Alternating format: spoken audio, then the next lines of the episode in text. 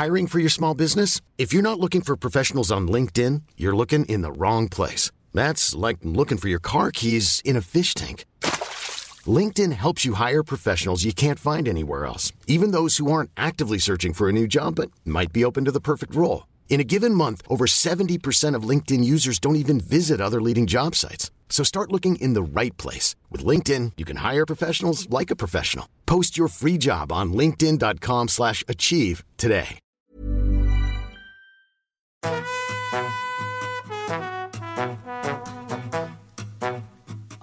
Estás escuchando De piel a cabeza. Un recorrido por tu salud con Ana y Rosa Molina. Porque sabemos que el conocimiento es la mejor medicina.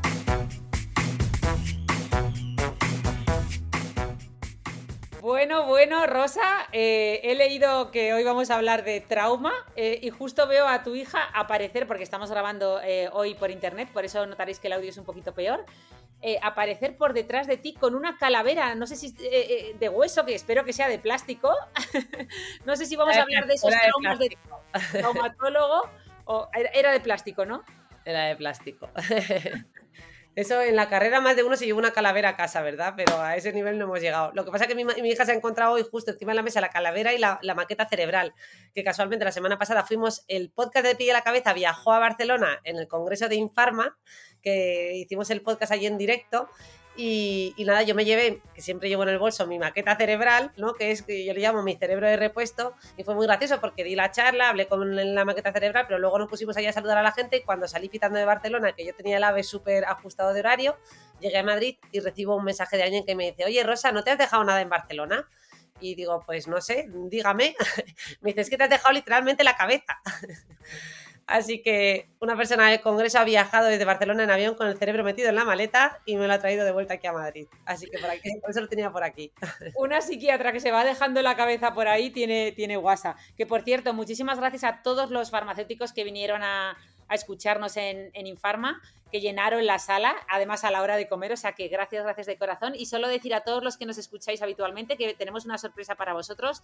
Eh, en el mes de abril, ya os diremos la fecha exacta, vamos a hacer de pie la cabeza en un teatro abierto para, y de forma gratuita para los que queráis venir a escucharnos. O sea que ya os daremos más detalles, pero si, si os animáis, pues será un placer poneros cara, daros un abrazo y agradeceros pues que todo el cariño que nos dais. Así que vamos allá, Rosa, vamos a, ver si qué es esto de, trauma. Vamos a hablar de trauma de huesos, que aún no nos lo has aclarado, o trauma de los vuestros. vamos a hablar de trauma de los nuestros, de trauma psíquico y... Pero no vamos a hablar del típico trauma psíquico como el que solemos pensar, ¿no? El trauma de pues, una gran catástrofe o una situación adversa muy grave, pues como puede ser un abuso, ¿no? Eh, que serían lo que ya conocemos como traumas con T mayúscula, sino también de esos otros traumas que pueden pasar desapercibidos, ¿no? O traumas con T minúscula. Así que vamos a hacer un recorrido amplio eh, pues por estos conceptos y, temas varios, que yo creo que os van a gustar. Qué bien, qué bien. Pues mira, si te parece, vamos a empezar aterrizando, conceptualizando esto del trauma. ¿Qué es exactamente el trauma para una psiquiatra, un neurocientífico y todos los profesionales que, bueno, trabajan un poco con, en este sector, ¿no? Vale. Eh, bueno, pues a ver, eh, hay muchísimas definiciones de trauma. Yo he cogido aquí unas cuantas. Por cierto, para preparar este podcast he revisado eh, libros tan interesantes como el de Pau Pérez, mm, que es uno de los grandes ¿no? de trabajadores en este campo, así como Carmelo Vázquez, y bueno, luego compañeros como José Antonio Gallastegui, Anabel González, otros autores como Gabor Maté, Van der Kolk, en fin, podría nombrar un montón, expertos en trauma. y bueno, a ver, por simplificar, ¿no? Y por coger alguna definición así breve, Pierre Janet, que es uno de los primeros así que ha dado una definición, mm, dice que es el resultado de la exposición a un acontecimiento estresante inevitable que sobrepasa los mecanismos de afrontamiento de la persona. ¿no? Podríamos decir que el trauma no es, por tanto, el evento en sí mismo, sino que este viene determinado por el resultado de la interacción de la situación vivida y el significado que le atribuimos también a esa situación, ¿no? Cómo la interpretamos en nuestra mente y en nuestro cuerpo. Em, eso, ¿no? Y ya que menciono el cuerpo, pues eh, recordar que al final, aun cuando hablamos de trauma físico, ¿no? Pues puede ser, tenemos un accidente de coche, ese trauma de todo lo que me sucede a nivel óseo, fíjate que ante un accidente de coche también se tipifica el trauma psíquico, ¿no? El impacto que tiene ese trauma físico sobre mi psique, ¿no? El impacto emocional. Pero a la inversa, cuando pensamos en trauma psíquico, parece que solo pensamos en la parte mental, pero es que el trauma psíquico se manifiesta en todo nuestro cuerpo, ¿no? De hecho, eh, ya que he mencionado autores, el libro de Van der Kolk se llama el cuerpo lleva la cuenta. Es un libro que hace un repaso muy, muy, muy amplio al tema del trauma, incorporando todo lo que sucede ¿no? en nuestro interior a nivel más físico o biológico, si podemos llamarlo así. Bueno, eh, ¿qué más? Bueno, eh, eh, ya que hablo de autores, Gabor Mate dice que el trauma no es lo que te pasa, sino que es lo que pasa dentro de ti como resultado ¿no? de lo que sucede, ¿no? de lo que te ha sucedido. también recalca, por tanto, ese papel subjetivo, porque si os dais cuenta, al final, cuando pensamos en, en trauma, las estadísticas nos dicen que en torno a un 65% de las personas expuestas a sucesos traumáticos no van a desarrollar un trastorno psicológico. Esto es un dato importante porque eso asumimos que es ¿no? esa relación causal, trauma-efecto, que no es al 100% así. Yo creo que de ahí la importancia de hacer también esta, esta grabación, ¿no? Eh, lo que sí que a lo mejor es un poco, un porcentaje muy elevado así, sería la reacción de estrés más aguda, lo que sería la respuesta más inmediata. Pero lo que sería ya la instauración de un trastorno, como veremos, requiere de más variables, ¿vale? Para que se dé un trauma, por tanto, se tiene que romper nuestro estado de equilibrio psicológico y se nos pone, ¿no? Se nos expone ante una situación de fragilidad emocional e incertidumbre. Posteriormente, aunque seamos plenamente conscientes de todo esto, lo que nos ocurre es que no conseguimos despojarnos de todas estas emociones negativas que pueden aparecer en forma tanto de recuerdos, pero también en forma de imágenes, ¿verdad? Esas imágenes repetidas, esa congelación en el tiempo de lo que nos ha, eh, que nos ha sucedido y cambios incluso en nuestra conducta. Es decir, que hay una incapacidad para procesar emocionalmente lo que ha sucedido, ¿no? Y esas experiencias, como hemos dicho, vienen a alterar nuestro estado basal o nuestra línea vital, manteniéndose activas, por tanto, tanto en nuestra mente, ¿no? Como en nuestro mundo cognitivo, emocional y conductual. Qué buena, Rosa. Te ha fallado la mente, ¿eh? Has dicho, eh, en vez de decir relación causa-efecto, has dicho relación trauma-efecto, pero muy bien porque ejemplifica justo lo que queremos decir y me ha gustado mucho entender que, claro, eh, una vez más usamos en nuestro lenguaje diario cotidiano la salud mental de forma errónea, porque todos decimos, uy, eso me generó un trauma y probablemente no te generó ningún trauma, simplemente te generó un estrés agudo, ¿no? Un desequilibrio de tu psique, como bien decías, que luego obviamente pues se restauró bien y dejó, pues no dejó una cicatriz abierta, ¿no? Como quien dice. Mm, pero, pero sí, me ha gustado mucho ese, ese concepto y quería aprovechar para preguntarte eh, entonces, ¿cómo medimos esto del trauma? ¿Cuándo, realmente un trauma puede llegar a producirnos un estrés postraumático? O sea, bueno, no sé si me he expresado bien, ¿cuándo realmente un, e, acontecimiento... sí, sí, si, se puede medir ese trauma. Sí. Pero perdona, ya que has hablado, has introducido el tema del lenguaje, quería también mencionar que justo Pierre Janet, ¿no? Eh, este autor que habla del trauma, dice que que justo en, estas experiencias, ¿no? Los recuerdos no pueden transformarse, o sea, no consiguen transformarse en experiencias que podamos narrar de una manera neutra, ¿no? Se impide, por tanto, hay como una dificultad de integración de ese acontecimiento traumático y hay una fragmentación de esos, de esos recuerdos traumáticos en los que los apartamos ¿no? de la conciencia ordinaria eh, y los dejamos como organizados en, percepciones visuales, ¿no? como, como, esos flashbacks, esas imágenes, eh, los dejamos también fragmentados en esas preocupaciones somáticas, ¿no? como esas molestias físicas de diversa índole que pueden eh, aparecer y también en forma de reactuaciones conductuales, ¿no? Cómo reactuamos ciertas conductas como las conductas de evitación. Así que bueno, que, ya que lo has mencionado, digo, lo quería mm, contar porque creo que queda, ¿no? Que, viene un poquito a resaltar esta idea que tú mencionabas. Qué bueno este matiz, porque además hace poco también leía que, que tendíamos a, a, recordar o quedaban más marcados en nuestra memoria los acontecimientos muy traumáticos supongo que quedan marcados de esas formas que tú dices, pero al parecer recordamos, o sea, no se nos olvida, claro, eh, un acontecimiento así, todos nos, acordamos lo que estábamos haciendo, pues cuando lo del 11 eh, de septiembre, por ejemplo, ¿no? Y, y hmm. estas cosas. Totalmente. Bueno, al final lo que apela a nuestro cerebro emocional, ¿no? Y bueno, y en este caso lo que pasa es que la memoria ahí queda ahí como congelada, ¿no? Eh, pero bueno, luego podemos ver otro tipo de fenómenos, como la amnesia disociativa y, bueno, que ya, ya, ya, entraremos por ahí. Pero vamos a lo que tú me has preguntado, ¿no? Que, que si hay una cantidad, ¿no? El trauma es medible, es decir, a más trauma tiene que haber más trastorno, por así decirlo, no entiendo así la pregunta. Si es un trauma muy, muy, muy, muy gordo, entonces el impacto va a ser muy, muy gordo, pero ¿quién define un trauma muy gordo, ¿no? Y qué es, eh, qué es lo que entra en ese baremo.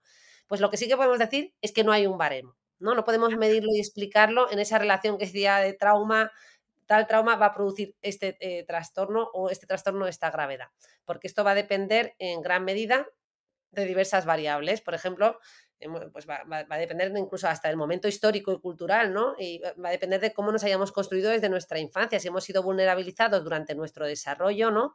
Eh, ante experiencias eh, diversas, pues esto va a facilitar que, una situación pueda convertirse en traumática. Em, además, hay un componente que tiene que ver con esa vivencia, que ya lo hemos mencionado, ¿no? Cómo, cómo vivimos esa experiencia eh, traumática. Por ejemplo, claro, imagínate eh, que tenemos un accidente que no es intencionado. Eh, y luego tenemos otro caso en el que tenemos un accidente o, o un acto individual que es intencionado, es decir, alguien nos agrede con la intención de hacernos daño, pues un robo, una violación, ¿vale? te puedes imaginar que, no es lo mismo, el impacto no va a ser el mismo. O sea, no es tanto la cantidad de trauma, sino eh, aspectos como este, ¿no? La intención o no intención. Por ejemplo, no será lo mismo un acto terrorista que un evento natural, un desastre natural causado por un terremoto, ¿no? La vivencia o el impacto que deja en nosotros. En general, los, los eventos provocados por personas producen consecuencias psicológicas mayores sean más incisivas o devastadoras, así como más prolongadas en el tiempo, ¿no? Eh, frente a los desastres naturales. Nada es más traumático que otro ser humano, ¿no? Esto lo dice Anabel González en su libro Las cicatrices no duelen. Y, bueno, pues yo creo que viene a recordarnos, ¿verdad?, cómo al final este, este, aspecto de la simbolización está ahí también presente, ¿no? Ese significado que le atribuimos. Eh, y bueno.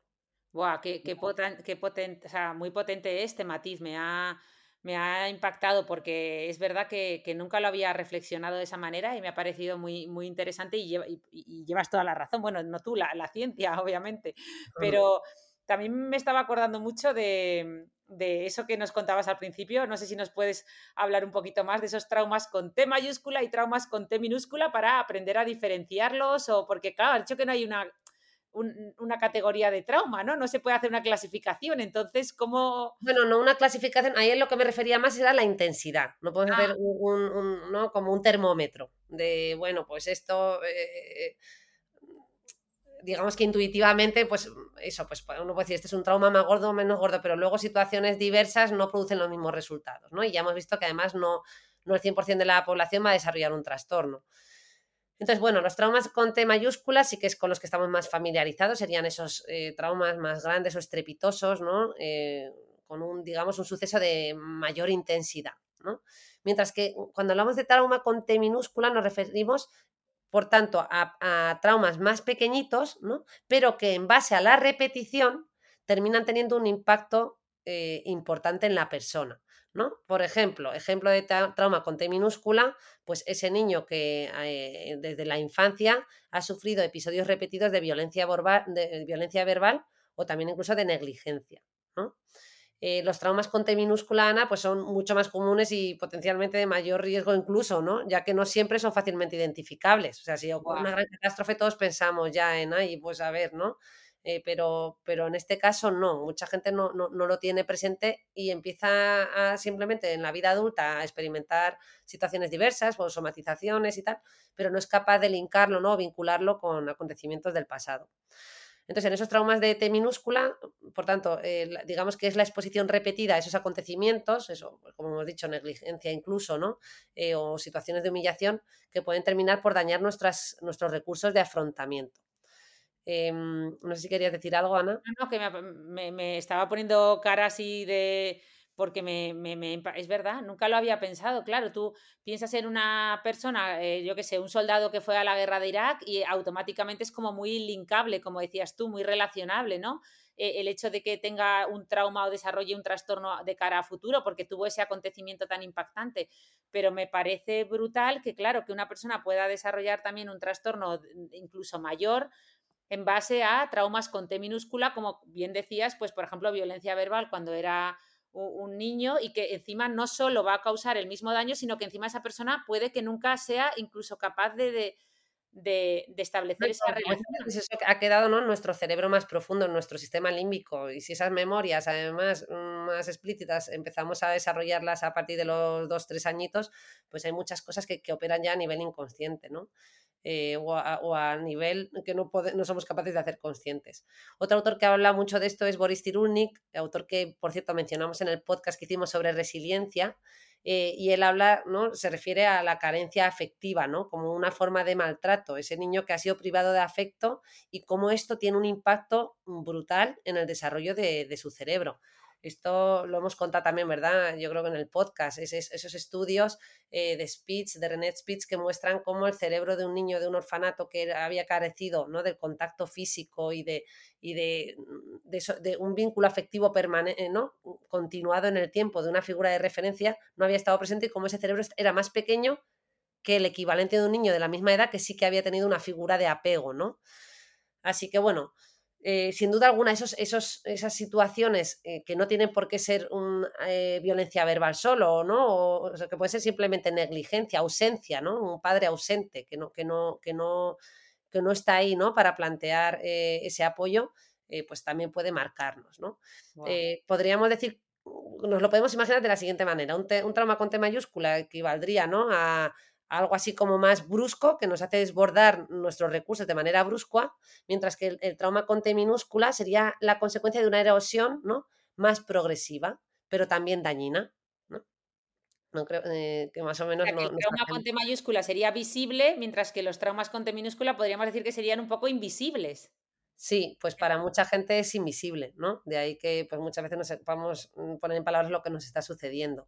Uno de los autores, realmente una de las autores, fíjate, que, ha desarrollado estos conceptos es Francine Shapiro, que es conocida precisamente por la técnica de terapia usada en trauma psíquico, que es la EMDR, ¿no? Eye Movement Desensitization Reprocessing, en español, que además se me entenderá mejor, se llama la terapia ¿no? de desensibilización y reprocesamiento por medio del movimiento ocular. Es una terapia que ahora conoce mucha gente y de hecho llegan continuamente preguntas sobre estas eh, terapias y, mm, por cierto, aprovecho para recomendar a Patricia Villavicencio, que es psicóloga clínica en el Hospital Clínico de Madrid y está también en redes sociales. Y siempre que me preguntan sobre este tema, remito las dudas a, Patricia porque es experta en, este tipo de terapias. Vale. Oye, Rosa, ya ah, hemos nombrado mucho el estrés postraumático, el estrés postraumático, que es un nombre que yo creo que de las noticias, del telediario, del lenguaje un poco más cotidiano nos suena a todos, pero claro, desde un punto de vista más técnico, eh, no sé si realmente tenemos todos muy claro qué es esto de trastorno por estrés postraumático, porque al final seguramente nos pasará como con, con todos los términos de salud mental, que lo tendemos a usar regulinchi, ¿no? Pues un poco, un poco. Y además que al final es un diagnóstico que, no es tan fácil de hacer ¿eh? en la práctica clínica. Mira, la primera vez que se, introdujo este, este, término fue en 1892, pero en realidad se le, llamaba, se le llamó inicialmente neurosis traumática, ¿no? un término acuñado por el alemán Hermann Oppenheim Oppenheim o como se pronuncie, para referirse a los resultados de accidentes laborales traumáticos que causaban síntomas psicológicos intensos, ¿no? Eh, debido a una gran conmoción cerebral. Pero el término realmente así un poquito más como lo entendemos eh, se introdujo a raíz de los excombatientes de guerra, ¿no?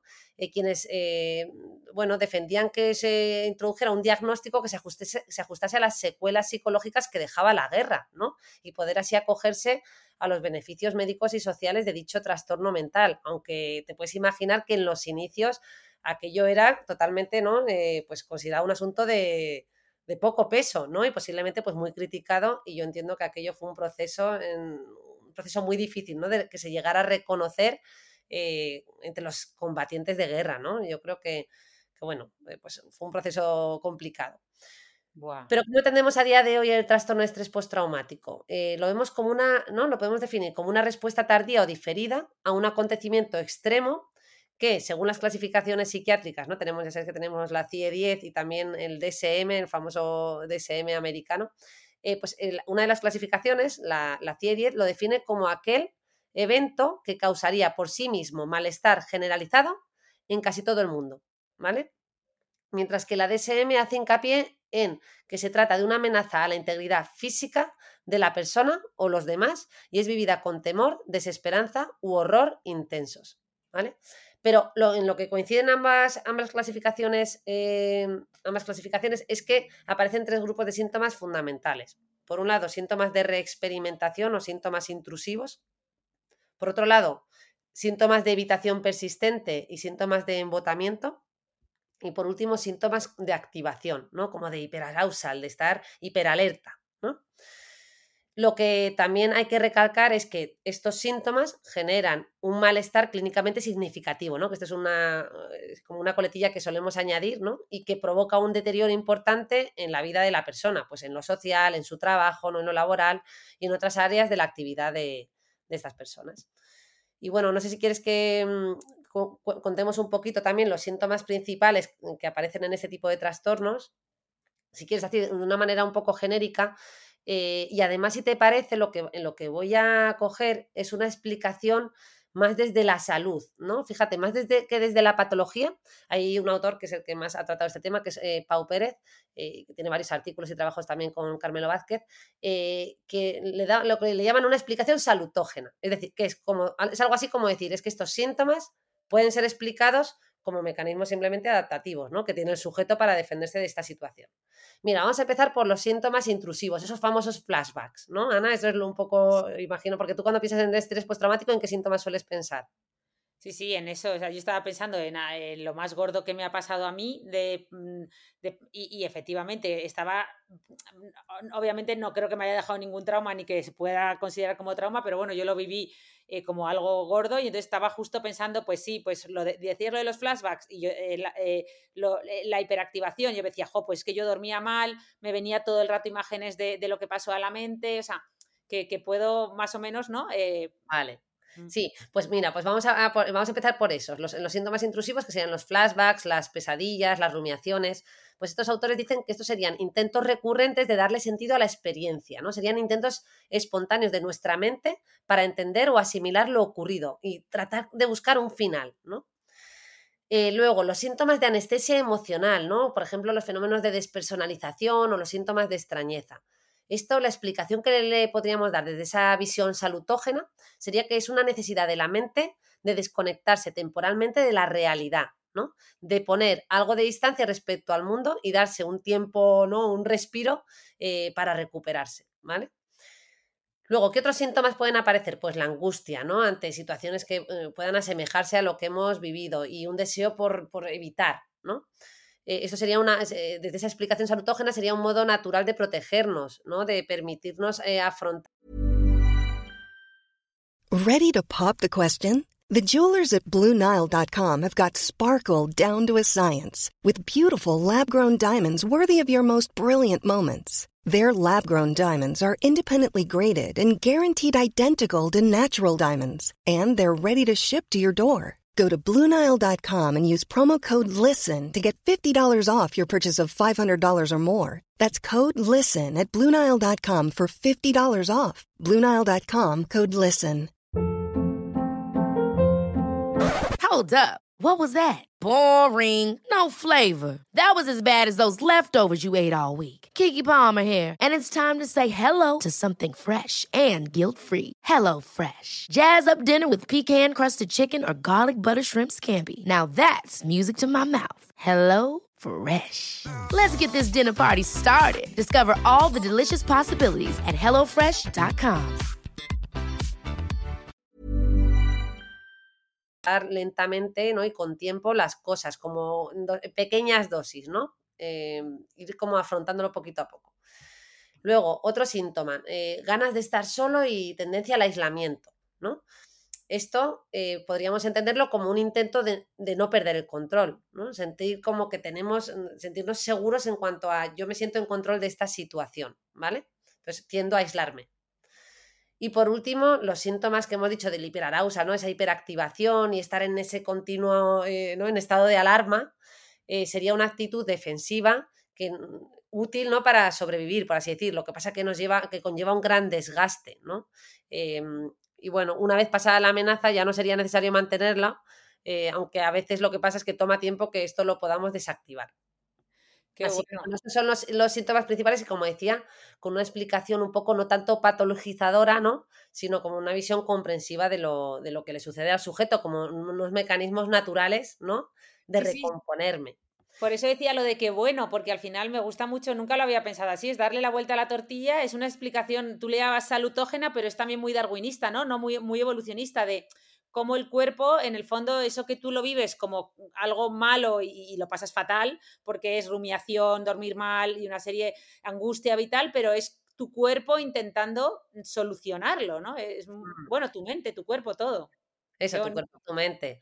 Eh, fíjate, Ana, que antes hemos mencionado además eh, que, ¿no? que no todo el mundo va a desarrollar un trastorno por estrés postraumático. De hecho, lo que sí que solemos ver, yo que sé, imagínate, pues los atentados del 11M, pues lo que se vio es que lo que sí que en los primeros días lo que fue más predominante la gran mayoría, pues pudo ser reacciones de estrés agudo, ¿no? O, trastorno por estrés agudo, que realmente sería eh, un estado transitorio tras un hecho amenazante extremo y esa reacción que tenemos dura unos días, ¿no? Y en las que predominan esos síntomas como de shock, ¿no? Estamos como aturdidos por lo que ha sucedido, ¿no? Eh, y en ese periodo inicial podemos ver esos síntomas de embotamiento que hemos mencionado en el estrés postraumático, ¿no? Con, o sea, embotamiento en el sentido de que hay como una reducción del campo de la conciencia, se estrecha nuestra, nuestra atención, ¿no? Habría como una incapacidad para asimilar los estímulos, como una sensación de desorientación. Y, pueden aparecer fenómenos, ¿no? Como eh, pues eh, la, disociación que he mencionado antes, ¿no? Eh, pues esos fenómenos como de despersonalización, desrealización, no reconocerme dentro de mi cuerpo o no saber dónde estoy, o ¿no? la gente dice, pues me veo como desde fuera, ¿no? Como si fuera un autómata también podemos ver fenómenos tanto de, mm, ¿no? Parece, como de parada, pero también a veces de agitación e incluso de hiperactividad, ¿no? Sería como esa activación de las reacciones de lucha o huida. Y, bueno, pueden aparecer también síntomas como, las crisis de, como los que vemos en las crisis de pánico, ¿no? Con taquicardia, sudoración, sensación de falta de aire. Puede aparecer síntomas de amnesia, ¿no? De, olvido de lo, que, de lo que ha sucedido. En fin, hemos mencionado, como veis, un montón de, síntomas que te he dejado yo a ti misma con un estrés agudo a ti, aturullada y embotada con todo lo que he dicho, que te veo con cara ya de para allá. Que va, que va, la cara era porque me estaba recordando mucho a, que, tú, sabes, se decía que después de la pandemia iba a haber muchísimo estrés postraumático, mucha gente afectada, que iba a, tener un trastorno por el tema de la pandemia y, qué ha pasado al final. ¿Ha sido así o...? Claro, pues eh, sí, eh, pues no ha sido así, ¿no? Es decir, que efectivamente se anticipaba con mucho miedo, como pasó en los atentados de, del 11M eh, y del, también del 11S, ¿no? De, de Nueva York, en los que generalmente se sugieren tasas más elevadas de lo que realmente luego a posteriori se observa. Es decir, lo que más se ven son esos, esas situaciones iniciales de estrés más agudo, que esto es más generalizado, pero luego no, no se mantiene en el tiempo que la gente llega a desarrollar un trastorno de estrés postraumático. Por así podríamos decir, como mencionábamos en el otro podcast, que en realidad lo que caracteriza al ser humano no es la vulnerabilidad, sino la capacidad para la resiliencia y que también resaltar que aquellos que lleguen a desarrollar el trastorno de estrés postraumático lo van a desarrollar en base a muchas variables, ¿vale? Pues eso, pues gente que ya ha tenido vulnerabilidad previa, eh, pues eh, en un contexto determinado, en un momento de su vida determinado, ¿no? O sea que tendríamos que entrar a definir muchos otros eh, factores. De hecho, Rosa, mucha gente sale incluso fortalecida, ¿no? Ya estuvimos hablando de esto del kintsugi, que es cuando algo se rompe eh, un objeto lo reparamos con polvo de oro y, sale fortalecido. O sea, el objeto tiene más valor y es más bonito que antes de romperse. Entonces, eso también. Hay gente que, eh, equipara el término de resiliencia al término de crecimiento postraumático, aunque Pau Pérez en el, en el libro eh, suyo hace un poquito más referencia al crecimiento postraumático como algo añadido. No solo resisto y soy capaz de recomponerme y volver a mi estado inicial, que sería más el concepto de resiliencia, sino que él aborda este otro concepto de, de crecimiento postraumático que en realidad sí que iría más en consonancia con el arte del kintsugi que tú propones, ¿no? Con ese... Eh, hay algo nuevo, es decir, sigue estando la misma esencia de ese objeto que se había roto, eh, ¿no? O sea, es el mismo objeto con su misma forma, pero está más bello con esas mm, cicatrices remarcadas, ¿no? El crecimiento postraumático sería algo así, es decir, hay como un enriquecimiento, hay un aprendizaje, algo que suma eh, a la persona tras esa experiencia, ¿no? De hecho, las personas que han experimentado ese crecimiento postraumático lo cuentan, ¿no? Como algo de, pues, mm, pues fue un antes y un después, pues me abrió eh, los ojos a, a tales experiencias, ¿no? Y entonces, mm, bueno, no se tiene que dar en todos esa, esa, situación de crecimiento postraumático, pero se ha observado, lo cual pues eh, siempre, ¿no? No, no, es muy, además es muy aspiracional. Hace poco pues... Eh, últimamente yo me en varios eh, trabajos, en varias charlas he coincidido con, personas que, que, cuentan su experiencia pues después de un atentado o después de, de, un accidente gordo y ahora pues compiten en el para eh, o sea, se han hecho deportistas paralímpicos, se han ganado medallas y lo cuentan y, te das cuenta que eso es un kintsugi en toda regla, es un crecimiento postraumático, como decías tú. Pero, ¿qué pasa con la gente que no crece o, o, que sí que realmente desarrolla ese trastorno? O sea, ¿qué nos hace más vulnerables a desarrollar eh, un trastorno después de un trauma, después de algo agudo, algo, algo que nos que afecta mm. psicológicamente, como decías tanto? Claro, eh, pues mira, eso, podríamos hablar de, un montón de variables. Mira, de hecho, en, me gusta que en el libro de José Antonio Gallastegui, eh, bueno, él menciona a diversos autores, ¿no? Como José Luis Medina, que también tiene un libro que se llama Trauma Psíquico, eh, y pone que no, el trauma se produce sobre la exposición, ¿no? O sea, un acontecimiento que produce una herida en el psiquismo y, y, se produce en un contexto sociocultural e histórico determinados, ¿no? y destacan que el trauma se produce en, dos, como en dos golpes, ¿no? En un acontecimiento potencialmente eh, traumático, la experiencia traumática del individuo, ¿no? Y lo que luego, eh, bueno, y cómo éste reacciona ante esto, ¿no? Eh, mira, yendo un poquito a mejor a los, a los, factores que nos hacen más vulnerables, te, voy a enumerar unos cuantos que mencionan. Dice, bueno, uno ya lo hemos mencionado, ¿no? Que el suceso traumático sea intencionado. Será más probable, por tanto, que, la persona, eh, sobre todo si además es intencionado y a, partir de una persona significativa para nosotros. Pues eso va a hacer que, seamos más vulnerables a desarrollar trauma. Eh, también, bueno, pues cuanto más, eh, si por ejemplo estamos hablando de una catástrofe o de un evento tipo el 11S o el 11M, pues mm, nos va a afectar más o menos, tanto en cuanto estemos más o menos cerca de ese, de ese territorio de esa, ¿no? o de esa escena. Eh, mm, o no tiene que ser una distancia física. Cuando decimos eh, sentirnos cerca puede ser eh, que tengamos familiares o gente conocida ¿no? donde ha tenido lugar ese evento. También otros factores que determinan vulnerabilidad, pues haber experimentado varios sucesos traumáticos de manera simultánea o haber experimentado sucesos traumáticos a lo largo de nuestra vida. En cuanto al tema del sexo, ¿no? Que sería una pregunta, oye, ¿son más vulnerables las mujeres o los hombres? ¿No? Eh, pues bueno, esto parece que tradicionalmente se ha, atribuido una mayor vulnerabilidad a las mujeres, aunque se está haciendo como más estudios en esta dirección, ya que ya sabes, y esto lo hemos hablado en el podcast, que hay mayores tasas de prevalencia en depresión y en ansiedad en mujeres, pero hemos, ¿verdad? En los otros podcasts hemos revisado a qué factores se podían deber y cómo en el hombre podíamos ver lo que se llamaban equivalentes depresivos, ¿no? Es decir, eh, conductas de, eh, eh, en vez de verse depresión, diagnosticamos más conductas adictivas o trastornos de, control de los impulsos o de rasgos antisociales, ¿vale? Entonces, bueno, aquí parece que, los estudios señalan más a las mujeres, pero habría que revisar esto en, en profundidad.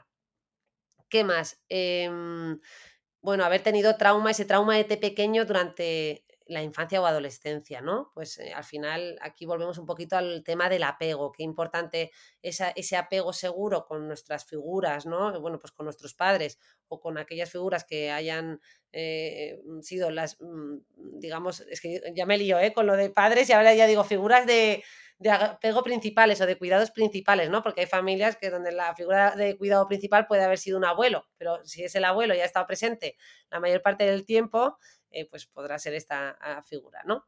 Entonces, bueno, en definitiva, eh, como veis, son un montón de, factores que pueden influir y también podríamos hablar de, pues, de rasgos de personalidad, ¿no? Pues parece que las personas con rasgos más rígidos o con una mayor dificultad para adaptarse a las situaciones o con menos eh, habilidades de autorregulación, también con rasgos más neuróticos, ¿no? por así decir, que serían aquellas que tienen una mayor tendencia a la inestabilidad y a experimentar emociones negativas, pues podrían ser más vulnerables a desarrollar ese trastorno de estrés postraumático. Oye, y aunque decías que, hay, que efectivamente esto es multifactorial, influyen muchos factores y no tanto el trauma en sí, pero entiendo que el tipo de hecho traumático cambiará la cosa, ¿no? Entiendo que no es lo mismo que te deje el novio o la novia que, te manden a la guerra de Irak, eh, eh, ¿no? O, o, sí. bueno, que te deje el, novio o la novia, pues será un proceso normal, ¿no? Pasará normal, pero que a veces se vive como si acabara el mundo. Sí, también, también. Y, se reexperimentan esas, ¿no? Eh, esas, eh, muchos síntomas similares a, esa evidencia de trauma de lo de las flashbacks que le está rumiando, ¿no? que pueden aparecer a veces. Pero bueno, no, lo consideramos un proceso normal, un proceso de duelo que pasa por distintas etapas, pero bueno, no traumatizante. Lo, cierto es que ya si nos vamos un poquito a trauma más, eh, pues trauma con T mayúscula, ¿no? Eh, lo que sí que sabemos que en el abuso sexual con violencia física, fíjate que las tasas de trauma se elevan hasta un 35 o un 50%, ¿no? Eh, y, las tasas de, traumatización de, esa violencia, ¿no?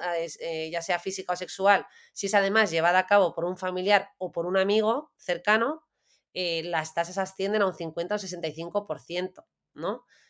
O sea que, ya ahí vemos pues diferenciaciones, ¿no? Pues a lo mejor en otro tipo de traumas el porcentaje de gente que desarrolla un trastorno es de un 5 o un 10% y aquí estamos hablando ya de tasas de un 50 o un 65%, ¿no? por tanto, lo que podemos concluir es que eh, el hecho traumático lleva asociado un significado simbólico, ¿no? Que determina también en parte pues, eh, las consecuencias de este. Eh, y como hemos mencionado, pues al final la intencionalidad y que, esté el ser humano presente, pues le añade mucho peso, ¿no? Podemos decir que un hecho traumático no es una noxa neutra que impacta en un individuo vulnerable y ya está, ¿no? Sino que sí que eh, impacta en ese individuo con una serie de características, pero además esa noxa tiene a su vez un simbolismo o unos matices, ¿no? unos colores eh, que van a hacer eh, que tengan un mayor o menor peso.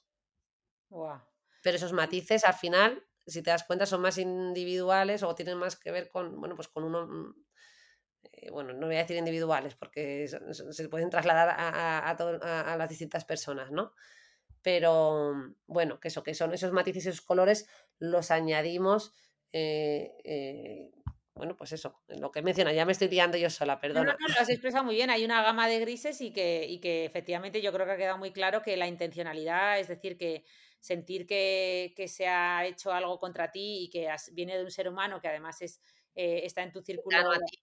Eso es es, muy llamativo, ¿no? No lo has expresado muy bien. A mí me han quedado una serie de conceptos súper claros, pero yo creo que deberíamos ir terminando sobre todo hablando del tratamiento, que es un poco lo que más le interesará también a la gente que nos esté escuchando, ¿no? Por lo primero, si realmente se puede tratar y curar este trastorno y, cómo. Hmm.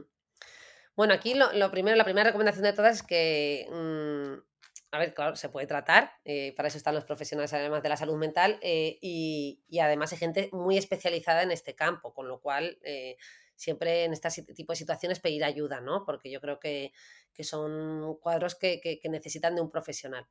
Pero si nos vamos un poquito a eso, a hablar de trauma en general, y yo quería también recalcar un punto, ¿no? Y es que desde un paradigma más psicosocial, ¿no? La atención que tenemos que dar, por ejemplo, una situación como puede ser de catástrofe, ¿no? Como un terremoto o un atentado, eh, pues lo primero no es intervenir eh, a nivel eh, psicológico, ¿no? O sea, que a lo mejor tú me haces esta pregunta y piensas, bueno, ya, ¿no?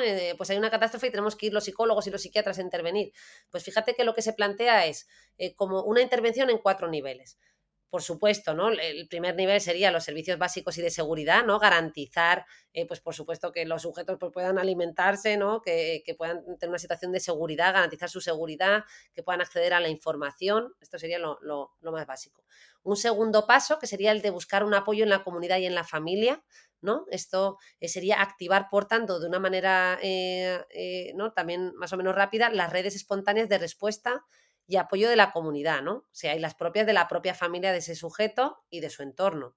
Aquí, en esta segunda fase, podemos englobar las intervenciones grupales de, carácter más comunitario o las intervenciones a nivel psicoeducativo. En una tercera fase, entraríamos en los apoyos focalizados, pero que no son especializados. ¿Vale? Aquí sería formar a gente eh, con una serie de herramientas ¿no? en, salud, capacitados y supervisados, eh, y, que, que, bueno, pues imagínate, pues gente de atención primaria o, gente, no, no, no, no, tiene que ser eh, médicos, ¿no? Pueden ser otra gente que se le capacite para intervenir y para apoyar. Y ya el último nivel sería el de los servicios especializados, ¿no? Que sería como el vértice de la pirámide y ya ahí estaríamos hablando de aquellas, eh, aquellas personas en las que ha habido padecimientos que subjetivamente son intolerables, ¿no? y que, les lleva un impacto en su funcionamiento diario y que no son capaces de encontrar una respuesta en los niveles que hemos mencionado anteriores, eh, pues ahí será cuando ya intervengamos en un, en un nivel más especializado. Oye, ya sé que un poco común, ¿no? Claro, claro, ya sé que no te ha gustado mi analogía de, que te deje el novio o la novia, pero yo lo estaba lo, lo, estabas contando, digo, esto a pequeña escala, y ya sé que eso no es no se puede considerar trauma de los que tú estás hablando, eh, solo en contadas excepciones, pero, pero es verdad que es justo lo que pasa. O sea, primero eh, eh, alguien está muy mal porque tiene un desamor y lo primero que, que llega es la familia, los amigos a llevarte comida y asegurarte que estás comiendo, te estás cuidando, estás durmiendo bien. Luego ya, eh, luego efectivamente, mm, ya también empieza el apoyo no especializado y luego ya al final terminan eh, muchos en terapia o con ayuda de psicología y tal, ¿no? Pero es un poco más o menos lo ibas contando y yo me lo iba llevando a, un terreno más terrenal, valga la redundancia, y me hacía gracia porque es un poco lo que hacemos también en, en casos más pequeñitos, ¿no? De, de, microtraumas. Pero bueno, y, supongo que también aquí eh, llega un momento, y sobre todo al inicio, ¿no? Que es muy necesaria antes de la terapia los fármacos, ¿no? Bueno, eh, no, no, no, ah, a ver, esto va, a variar mucho, ¿eh? No, no, no podemos dar aquí una respuesta, pues fármaco, psicoterapia, generalmente se suelen hacer, mm, pues en los casos más graves, a lo mejor intervenimos en paralelo o no. De hecho, fíjate que, a ver, no hay suficiente evidencia que avale el uso de un fármaco concreto eh, pero bueno, eh, pues, repito, pues en algunas situaciones vamos a tener que, tirar de ellos y podemos usar a lo mejor antidepresivos, antidepresivos con perfil sedativo o garantizar a veces que el sujeto duerma, ¿no? Porque muchas veces con todos estos síntomas de hiperarousal, de los flashbacks y tal, pues el sujeto está como muy impedido, con mucha angustia y a lo mejor eh, pues ayudar un, poco inicialmente con eso, con fármacos, pues puede ¿no? ser un pequeño apoyo para la intervención que generalmente pues, es más de carácter psicoterapéutico. ¿no? Eh, pues eh, tenemos distintas en la MDR que ya he mencionado, la exposición con prevención de respuesta, ¿no? que estarían englobadas dentro de las terapias cognitivo-conductuales, que por cierto vamos a tener un podcast dedicado al tema de las psicoterapias. Eh, las terapias de reestructuración cognitiva, también las terapias de entrenamiento de habilidades de afrontamiento, ¿no? Van a ser las más usadas. Y uno de los trabajos también que se hace en trauma va a buscar, sobre todo, hacer consciente todo esto para que la eh, persona pueda encontrar alternativas, ¿no? Y tienda a no repetir estos patrones, ¿no? Que tienden a darse de una manera, mm, valga la redundancia, repetitiva. sería algo así como hacer consciente y completar lo que quedó inconcluso, ¿no? Y sería como un camino hacia integrar todo esto eh, y de una manera pues saludable, ¿no? Que me permita eh, tener, bueno, pues realizar una vida adaptada, ¿no? Y bueno, Ana, eh, tú no me has preguntado así, claro, hemos hablado de psicoterapia y de fármacos, digo, qué raro que no diga nada de los tips. no claro, porque me ibas a matar. Digo, si le pregunto por tips en esto tan importante o tan... Eh, me va a matar, pero si nos dices algunos tips, vamos, yo feliz. Bueno, más, más que tips es, en primer lugar, eh, pues reconocer muchas veces esos síntomas que a veces no, no, no, no soy capaz ni de identificar, ¿no? Eh, el tip fundamental es pedir ayuda, rodearse de gente, por supuesto, apoyarse en otros. O sea que cuando digo pedir ayuda, no es solo a un profesional, es a los nuestros, a los que tengamos más cerquita y que en los que eh, nos sintamos en confianza. Y, otro tip importante es no consumir tóxicos, que muchas veces en estas situaciones las emociones son, son tan intensas y nos desbordan tanto que un recurso fácil e inmediato es el alcohol, ¿no? el cannabis, un poco porque nos anestesia también de, de ese dolor y sin embargo ya sabemos que paradójicamente lo que hace, lo único que puede hacer el alcohol y el cannabis pues es empeorar ¿no? E, estos síntomas. De hecho, pues eso, son generadores de síntomas de ansiedad, de depresión, incluso de síntomas psicóticos y mucho más. Así que, bueno, eso solo a modo de recordatorio y con esto ya, con esto ya acabo, porque esto nada para muchísimo. Lo que tenemos que traer aquí es a, muchos compañeros que se dedican a, que trabajan además en el campo de la intervención. Vale, y hay que hacer otro podcast de, especificando un poquito más los eh, traumas con T minúscula y hablando de ellos, ¿no? De pues cómo superar la angustia que te ha generado esta discusión, o cómo eh, superar una ruptura y, cómo, pues claro, estos equivalentes del alcohol y, de, y del cannabis que decías tú, pues aquí sería el azúcar, ¿no? como un poco yo me lo voy llevando todo al, al, campo menor, pero un día tenemos que bajar también a tierra y hablar de esos temas que seguro que nuestros escuchantes lo agradecen. Claro, bueno, y de aquí siempre efectivamente se puede sacar siempre lecturas, ¿no? Y trasladarlo a, otras esferas eh, más cotidianas. O sea que yo creo que siempre se pueden sacar cositas. Perfecto, perfecto. Pues nada, pues eh, vamos a grabar ahora un podcast sobre terapia con una invitada súper especial que pronto tenéis disponible. Así que cortamos y cambiamos mm, de invitada. Y, pero, pero nada, que nos dejéis eh, alguna estrellita, ya sabéis que nos ayuda muchísimo.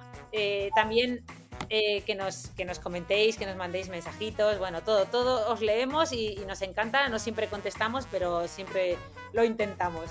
Así que muchas, muchas, muchas gracias a todos por estar ahí y nos escuchamos el próximo viernes o sábado, porque a veces pues Ana se retrasa un poquito y lo sube el sábado por la mañana, pero ahí estaremos. Venga, hasta luego. hasta luego.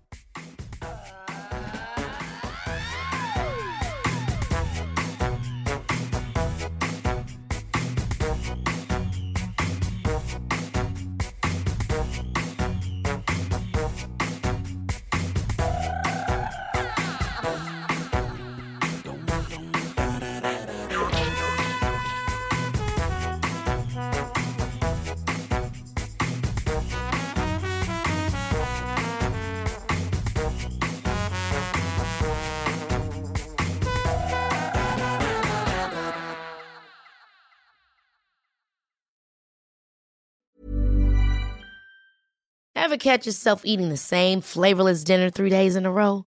Dreaming of something better? Well, HelloFresh is your guilt-free dream come true, baby. It's me, Kiki Palmer.